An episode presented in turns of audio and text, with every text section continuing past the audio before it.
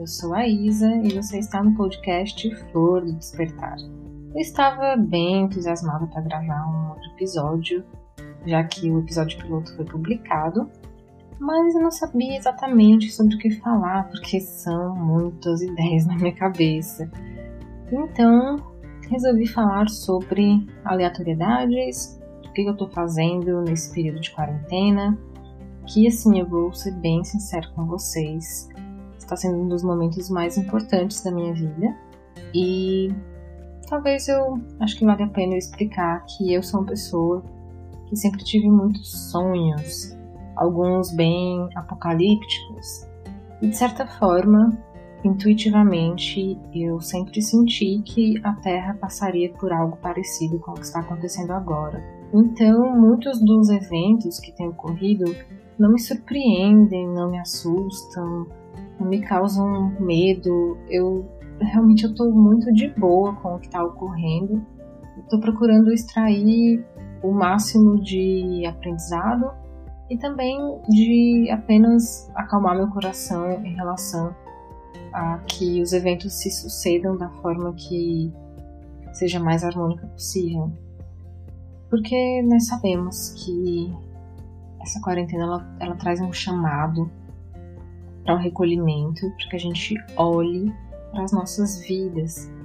E isso é um sacode na espiritualidade, para um despertar de consciência, porque nós estávamos vivendo um ritmo, e eu sei que muita gente ainda não está podendo, eh, às vezes por questões de ser profissional da saúde, por trabalhar com limpeza ou supermercado, né? A gente conhece aquela lista de profissionais que não podem entrar em quarentena, mas a, a maioria das pessoas pode. E quem, quem tem esse privilégio, é, eu acho até que é errado dizer que é a maioria, porque eu não sei. Tô falando com base no meu Instagram, né? Uma pesquisa meio que bem chinfrim que eu fiz, assim, com base nos meus contatos, pessoas que eu acompanho, que todo mundo tá fazendo acho que só tem uma outra pessoa que, que se enquadra nesse, nessas profissões que não estão podendo ficar em casa, mas realmente é muita gente que está ficando em casa. E a despeito do que o nosso digníssimo presidente tem falado, muitas pessoas estão ignorando né, para suas próprias saúdes mentais e estão respeitando esse momento de isolamento social que nada mais é do que um momento de muita necessidade de autocrítica, autorreflexão, porque cosmicamente eu sinto que muitos dos nossos padrões mentais, de comportamento, vão ficar bem acentuados, porque a gente vai ter essa oportunidade para olhar para eles. Então, eu acredito que seja óbvio que a espiritualidade vai lançar mão de tudo que tiver ao alcance dela para o despertar da humanidade, daqueles que já estão em condições de contribuírem nesse trabalho da luz de construção da nova Terra. E eu tenho aproveitado esse período para me informar bastante sobre esses conteúdos. E claro, eu tenho também desenvolvido alguns projetos que eu não estava priorizando eu dizia muitas vezes que não estava com tempo, mas a verdade é que eu não priorizei. E a primeira coisa muito benéfica que a quarentena está me trazendo é que finalmente estou fazendo a migração para o veganismo. Algumas pessoas que me conhecem sabem que eu já não como carne vermelha há muito tempo, sei lá, acho que uns 8, 9 anos. E eu já tinha parado de comer frango e peixe também por volta de uns 6, 7 anos. Na verdade, vai fazer 7 anos em outubro, agora de 2020, que eu fiquei vegetariana estrita, mas ainda comendo eventualmente queijo e ovos. E nessa quarentena, alguns fenômenos aconteceram comigo, com a minha irmã, que foram chamados urgente para abandonarmos esse hábito de ingerir ainda os derivados de leite e ovos. Então, nós finalmente estamos fazendo o que nosso coração sempre disse que era o certo, que a gente deveria fazer. Eu tô muito feliz, porque isso também me levou para uma outra coisa muito positiva, que é cozinha.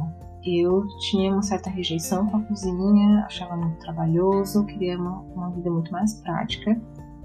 E estar fazendo essa migração para o veganismo está me permitindo conhecer novos ingredientes. Na última vez que fui no mercado, já nesse contexto de quarentena, tomando todas as precauções, eu comprei bem mais vegetais, comprei alguns legumes que não costumava ter na minha casa. Pesquisei receitas antes, né, para não comprar nada que eu não fosse saber o que fazer com isso. E eu tô bem satisfeita porque a minha alimentação melhorou muito. Então eu também tô comendo mais frutas e essa, sem dúvidas, está sendo uma das melhores novidades que a quarentena está me trazendo. Outra coisa que também eu adiei bastante, tem outras questões envolvidas, mas finalmente agora eu estou assistindo toda a série dos filmes do Harry Potter. Eu estou agora no quinto filme. Eu acabei parando de ver, eu assisti só uns 15 minutos do quinto filme, que é A Ordem da Fênix, porque estava muito tarde e eu realmente queria assistir no dia seguinte. E, gente, o que foi aquele filme O Cálice de Fogo, gente? Eu tô passada até agora. Eu não sabia que Harry Potter era tão bom. Eu só tinha visto três filmes da saga e eu não lembrava de quase nada, porque eu assisti bem na época do lançamento e estava envolvida com outras coisas, acabei não assistindo os demais filmes e eu tô muito chocada. Eu tenho certeza que a J.K. Rowling, que é a escritora, ela teve sonhos e ela foi levada para conhecer um umbral, para conhecer coisas do submundo, certeza. Porque nesse filme, A Ordem da Fênix, eu não vou dar spoilers porque pode ser que você não tenha visto, né? Queira ver. Mas tem uma cena que é absurdamente real. É o que acontece, assim, no abismo mesmo. No abismo espiritual onde. Assim.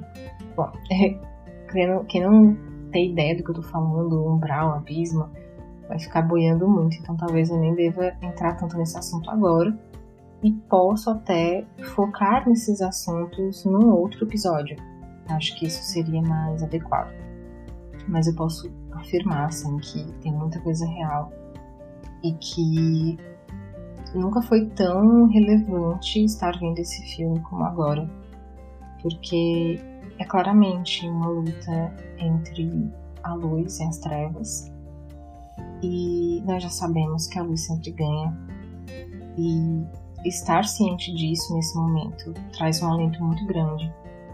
Mas a luz ela precisa ter energia e coragem. E o Harry é um exemplo perfeito de uma pessoa extremamente corajosa, tem um coração grandioso. E é isso que realmente nos salva.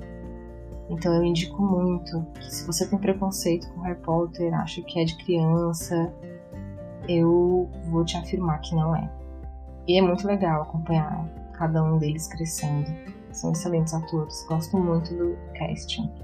Algumas pessoas ali já desencarnaram, então tem uma nostalgia, enfim. Recomendo muito, vejam, por favor. Não sei se eu lerei os livros, acho que, acho que não, mas estou bem feliz de estar vendo os filmes. Outra coisa muito legal que a quarentena me trouxe foi um reality que tem na Netflix. E muitos com certeza vão ficar bem chocados quando eu revelar qual é esse reality, mas eu vou, vou dizer assim que eu escolhi assisti-lo para ser aquele conteúdo quase que anestesiante mesmo, para ficar de boa sem pensar, que é o The Circle. Eu comecei a ver o americano, mas depois eu fiquei curiosa para ver o brasileiro, acabei vendo o brasileiro inteiro. Foram vários dias assistindo e terminei de ver ontem. E eu gostei pra caramba de várias coisas. E o início é muito chato. Várias vezes eu quis fechar, mas eu falei, gente, tá direto aqui no top 10 Brasil. Alguma coisa de interessante deve ter nisso, porque tem muita gente assistindo, então eu resolvi dar essa chance. e ultrapassei o primeiro, o segundo episódio e consegui me vincular algumas pessoas. Eu gostei da pessoa que ganhou e, sei lá, foi interessante, uma experiência legal. Não sei se eu recomendo que você assista ou não, porque pode ser que você ache bem besta. Então, só simplesmente algo que eu curti, foi um passatempo bacana. Outra coisa muito inesperada que eu fiz nessa quarentena, como se não bastasse ter criado um podcast, foi criar um Twitter. Ok.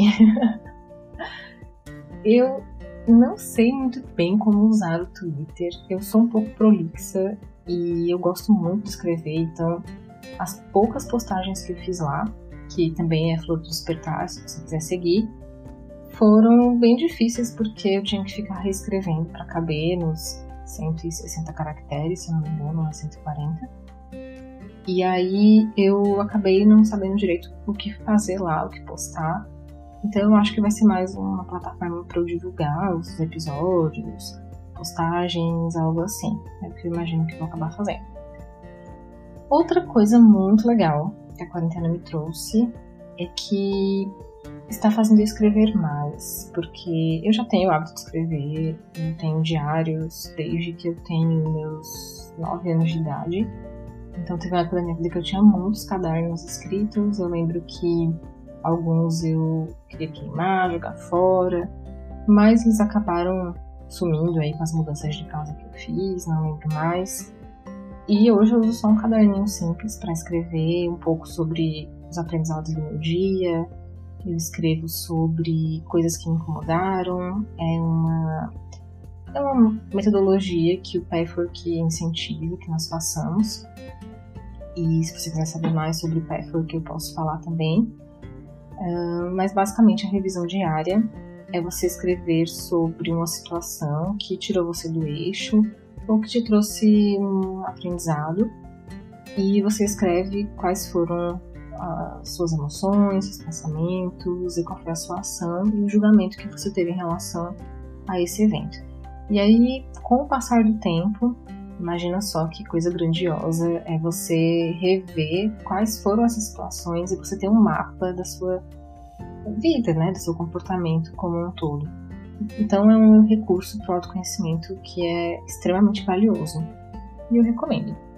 Bom, Falando sobre mais coisas positivas desse período, eu acabei voltando a mexer num canal que eu tinha no YouTube bem antigo, um canal que eu tinha criado no final de 2009, 2010, não lembro direito.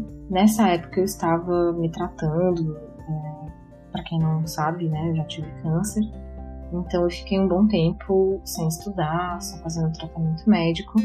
Então eu tinha bastante tempo disponível e criei um canal no YouTube em que eu basicamente postava vídeos dos meus gatos, que hoje são gatos que estão com a minha mãe, que é o Jake e o Tom, no meu Instagram pessoal, isa.nui, tem lá algumas fotos deles. E aí eu um dia ensinei como gravar um CD de áudio no iTunes usando o MacBook. E esse vídeo viralizou, hoje tem mais de 25 mil visualizações. É um vídeo em que eu não falo nada, eu apenas coloco texto para me comunicar. Eu coloquei em português e inglês, porque eu sabia que seria útil para as pessoas.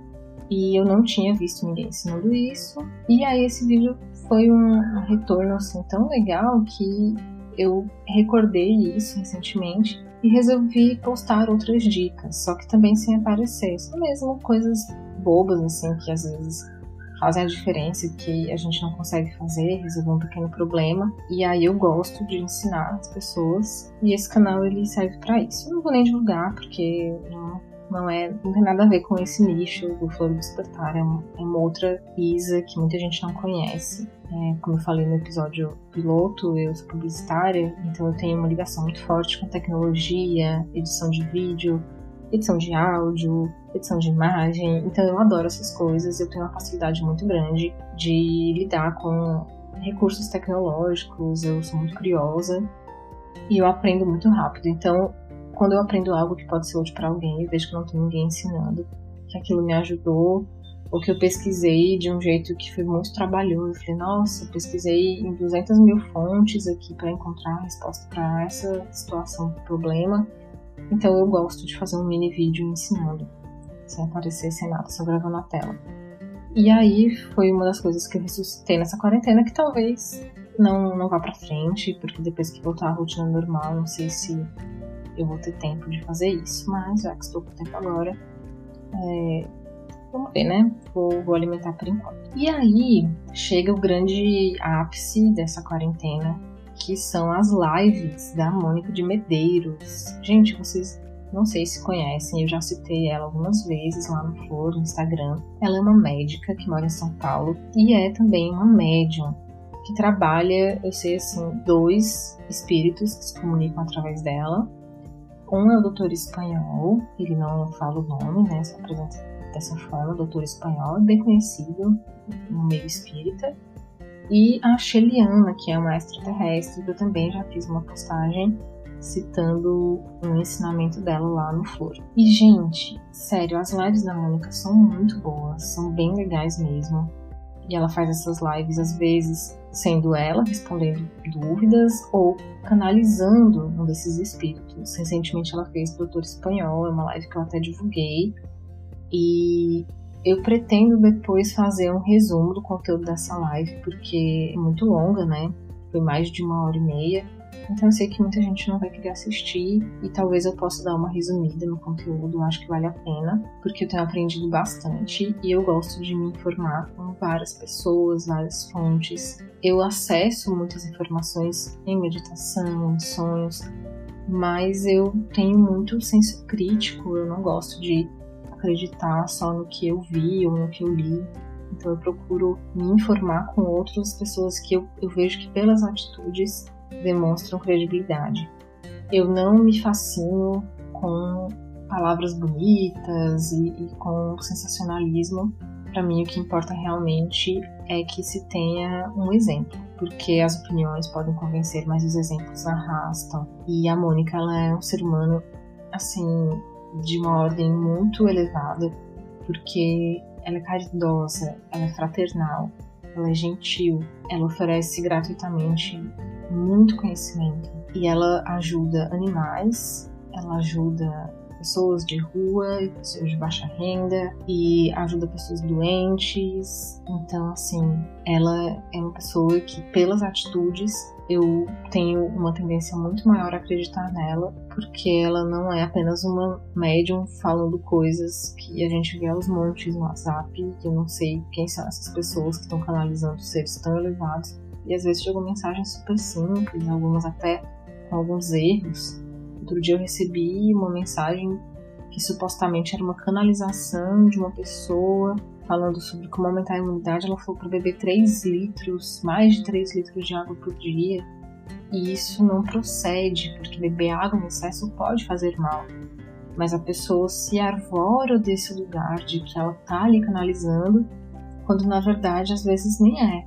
Pode ser animismo, né?